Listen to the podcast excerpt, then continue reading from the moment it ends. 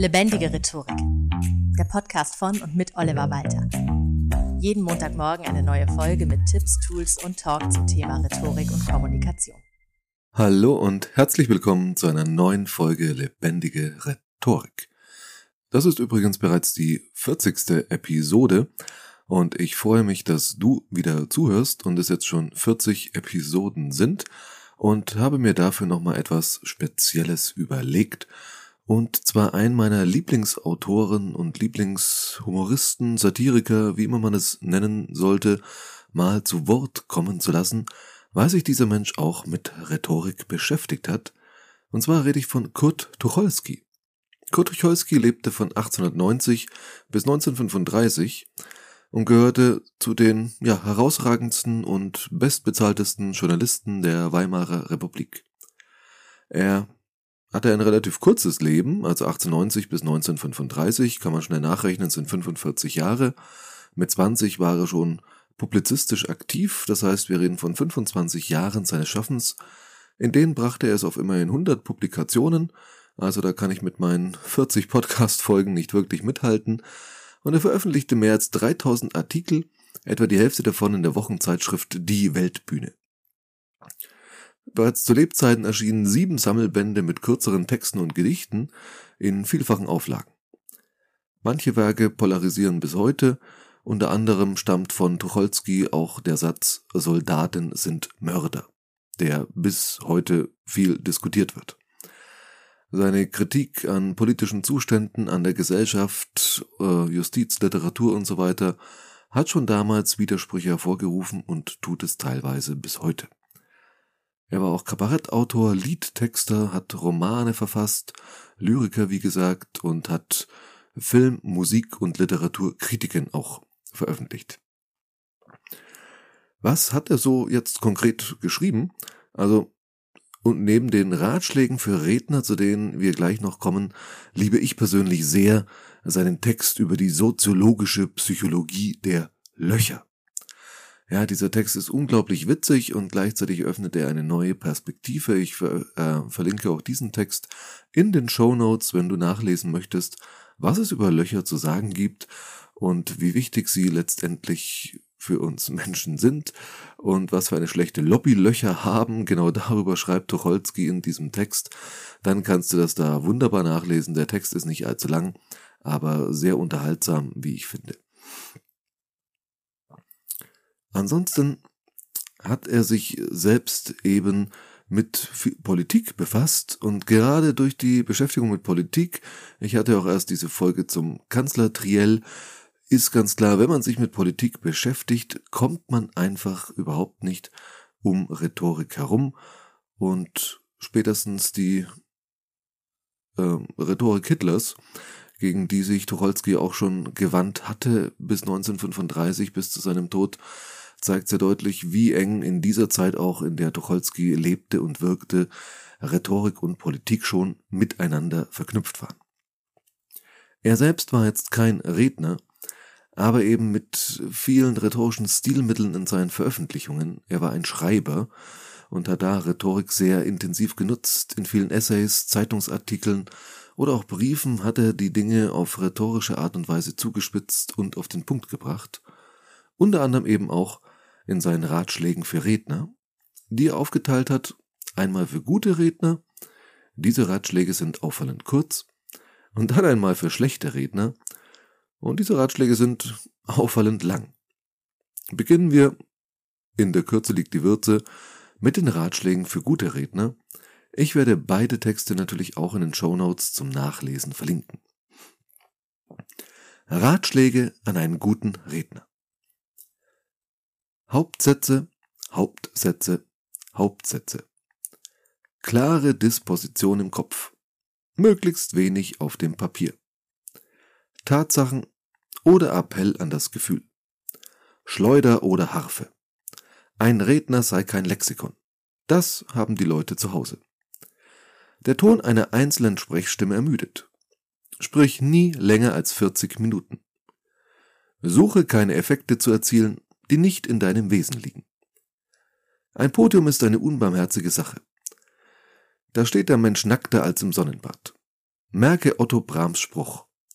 Was dir strichen ist, kann nicht durchfallen. So, das waren bereits die Ratschläge an einen guten Redner. Und wie du vielleicht schon merkst, wie eben schon angekündigt, ist das wirklich sehr kurz und knapp gehalten. Und doch irgendwie, wenn ich so durchschaue, das Wesentlichste in diesen paar Sätzen schon zusammengefasst. Das heißt, er macht das schon selbst ein bisschen vor, dass man sich im Idealfall kurz fasst.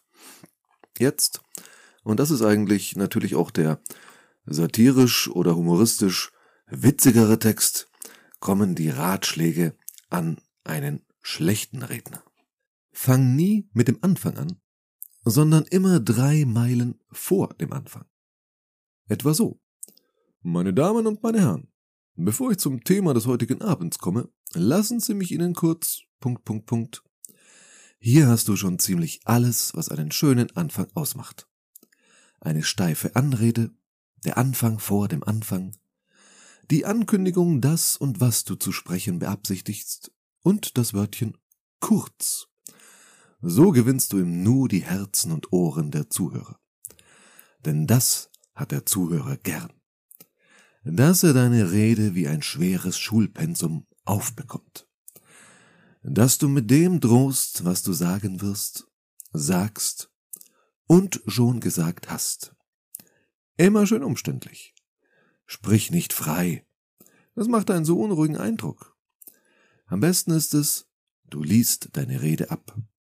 Das ist sicher, zuverlässig, auch freut es jedermann, wenn der lesende Redner nach jedem Viertelsatz misstrauisch hochblickt, ob auch noch alle da sind. Wenn du gar nicht hören kannst, was man dir so freundlich rät, und du willst durchaus und durchum freisprechen, du Laie, du lächerlicher Cicero, Nimm dir doch ein Beispiel an unseren professionellen Rednern, an den Reichstagsabgeordneten. Hast du die schon mal freisprechen hören? Die schreiben sich sicherlich zu Hause auf, wenn sie Hört, hört rufen. Ja, also, wenn du denn freisprechen musst, sprich, wie du schreibst. Und ich weiß, wie du schreibst. Sprich mit langen, langen Sätzen. Solchen, bei denen du, der du dich zu Hause wurde ja die Ruhe, deren du so sehr benötigst, deiner Kinder ungeachtet, hast, vorbereitest, genau weißt, wie das Ende ist, die Nebensätze schön ineinander geschachtelt, so dass der Hörer, ungeduldig, auf seinem Sitz hin und her träumend, sich in einem Kolleg wähnend, an dem er früher so gern geschlummert hat, auf das Ende solcher Periode wartet? Nun, ich habe dir eben ein Beispiel gegeben. So musst du sprechen. Fang immer bei den alten Römern an und gib stets, wovon du auch sprichst, die geschichtlichen Hintergründe der Sache. Das ist nicht nur Deutsch, das tun alle Brillenmenschen. Ich habe einmal an der Sorbonne einen chinesischen Studenten sprechen hören, der sprach glatt und gut Französisch. Aber er begann zu allgemeiner Freude so. Lassen Sie mich in aller Kürze die Entwicklungsgeschichte meiner chinesischen Heimat seit dem Jahr 2000 vor Christi Geburt. Punkt, Punkt, Punkt. Er blickte ganz erstaunt auf, weil die Leute so lachten. So musst du das auch machen. Du hast ganz recht. Man versteht es ja sonst nicht. Wer kann denn das alles verstehen? Ohne die geschichtlichen Hintergründe. Sehr richtig. Die Leute sind doch nicht in deinen Vortrag gekommen, um lebendiges Leben zu hören sondern das, was sie auch in Büchern nachschlagen können. Sehr richtig. Immer gib ihm Historie. Immer gib ihm. Kümmere dich nicht darum, ob die Wellen, die von dir ins Publikum laufen, auch zurückkommen. Das sind Kinkerlitzchen. Sprich unbekümmert um die Wirkung, um die Leute, um die Luft im Saale. Immer sprich, mein Guter. Gott wird es dir lohnen. Du musst alles in Nebensätze legen. Sag nie, die Steuern sind zu hoch. Das ist zu einfach. Sag, ich möchte zu dem, was ich soeben gesagt habe, noch kurz bemerken, dass mir die Steuern bei weitem, so heißt das, dringt den Leuten ab und zu ein Glas Wasser vor. Man sieht das gern. Wenn du einen Witz machst, lach vorher, damit man weiß, wo die Pointe ist. Eine Rede ist, wie könnte es anders sein, ein Monolog, weil doch nur einer spricht. Du brauchst auch nach 14 Jahren öffentlicher Rednerei noch nicht zu wissen, dass eine Rede nicht nur ein Dialog, sondern ein Orchesterstück ist. Eine stumme Masse spricht nämlich ununterbrochen mit. Und das musst du hören. Nein, das brauchst du nicht zu hören. Sprich nur, lies nur, donnere nur, geschichtele nur. Zu dem, was ich soeben über die Technik der Rede gesagt habe, möchte ich noch kurz bemerken, dass viel Statistik eine Rede immer sehr hebt. Das beruhigt ungemein.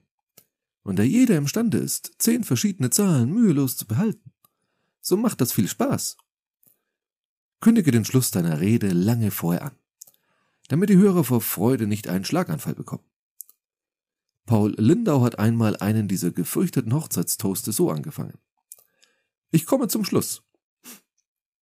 Kündige den Schluss an und dann beginne deine Rede von vorn und rede noch eine halbe Stunde. Dies kann man mehrere Male wiederholen. Du musst dir nicht nur eine Disposition machen. Du musst sie den Leuten auch vortragen. Das wird's die Rede. Sprich nie unter anderthalb Stunden. Sonst lohnt es sich erst gar nicht anzufangen. Wenn einer spricht, müssen die anderen zuhören. Das ist deine Gelegenheit. Missbrauche sie. So, das war der Text. Und das ist jetzt auch deine Gelegenheit, nämlich dir als kleine Hausaufgabe der Woche mal bei entsprechend passenden Situationen zu überlegen, was könnte ich alles tun, damit diese Rede oder dieses Gespräch so richtig schief läuft. Das hilft oft dabei, dir bewusst zu machen, wie du deine Kommunikation noch verbessern kannst. Und ja, wenn ich noch etwas verbessern kann an diesem Podcast, dann lass es mich gerne wissen oder lass mir auf Apple Podcasts eine positive Bewertung da oder empfehle lebendige Rhetorik einfach gerne weiter. Das war's für diese Episode. Vielen Dank fürs Zuhören und bis zum nächsten Mal. Das war Lebendige Rhetorik, der Podcast von und mit Oliver Walter. Jeden Montagmorgen eine neue Folge mit Tipps, Tools und Talk zum Thema Rhetorik und Kommunikation. Wenn du Oliver Walter als Experten für lebendige Rhetorik buchen möchtest, schau doch mal auf www.walter-oliver.de.